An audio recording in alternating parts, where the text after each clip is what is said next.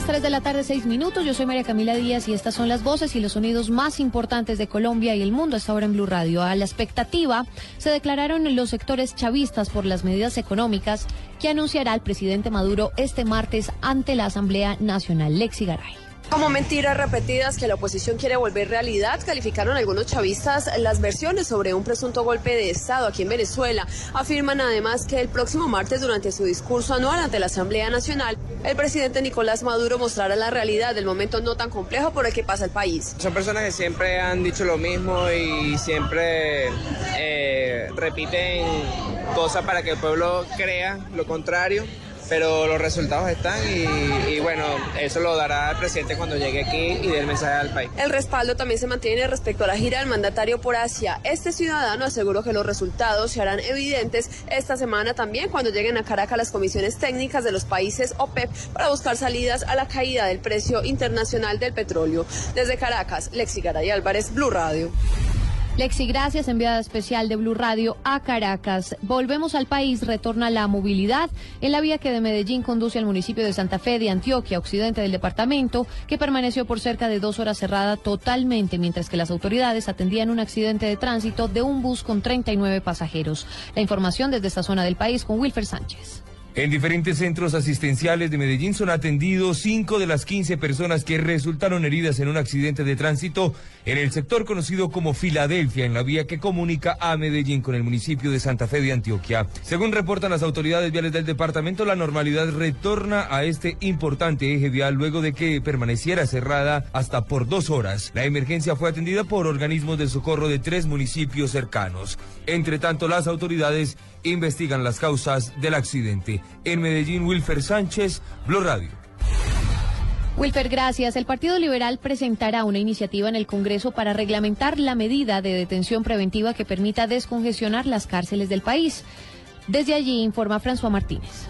Reglamentar la detención preventiva podría contribuir a descongestionar las cárceles de Colombia que presentan un alto grado de hacinamiento. Así lo explicó el senador Horacio Serpa, quien indicó que su colectividad presentará la iniciativa al Congreso de la República esta semana. En el sentido de reglamentar la, detención preventiva, las medidas que se toman con, detención sobre la base de respetar el principio universal de la presunción de inocencia. Entonces, la regla general no es meter a la cárcel a todos contra quienes inician una investigación. Esa debe ser la excepción. El congresista Horacio Serpa insistió que la educación es fundamental para que se reduzca el número de delincuentes y capturados en las cárceles de Colombia. Desde Cali, François Martínez, Blue Radio. 3 de la tarde, nueve minutos. Noticias de la capital del país. La policía capturó a una empleada de servicio que intentó robarse la caja fuerte de la casa en donde trabajaba con 170 millones de pesos en su interior. La historia la tiene Juan Carlos Pardo. Así es, una joven mujer fue capturada durante las últimas horas en Bogotá, esto por intentar robarse algo más de 170 millones de pesos. Coronel Luis Benavides, comandante operativo número uno de la policía. Bueno, se trata de un eh, hurto a una residencia basado en la modalidad pues de abuso de confianza en este caso. La empleada de servicio venía trabajando ya un tiempo con esta familia, se había ganado la confianza, pero mientras tanto ella había hecho un estudio pormenorizado de toda la actuación de esta familia, los horarios que manejaban y demás. Esta mujer aprovecha que la ausencia de todas las personas residentes en la casa, mete esa caja fuerte dentro de una maleta y al sacarla de la residencia, pues se encuentra con una sorpresa de que el dueño de casa regresó por X o Y circunstancia. Él eh, se percata de esto, empieza a generarse como una especie de problemática, el señor llama inmediatamente al cuadrante y al hacer la verificación de la maleta encuentran que se trata de la caja fuerte de la casa. Fue puesta a disposición de la autoridad competente y en este momento estamos pendientes de qué decisión toma eh, esta autoridad con respecto a esta señora. Coronel, muy amable, es el coronel Luis Benavides, comandante operativo número uno de la policía en Bogotá. Juan Carlos Pardo, Blue Radio. 3 de la tarde, 10 minutos. Las autoridades francesas sospechan que uno de los protagonistas de los ataques terroristas de París habrían cambiado a un auto de lujo por las armas que utilizaron para quitarle la vida a varios rehenes. Información internacional con Miguel Garzón.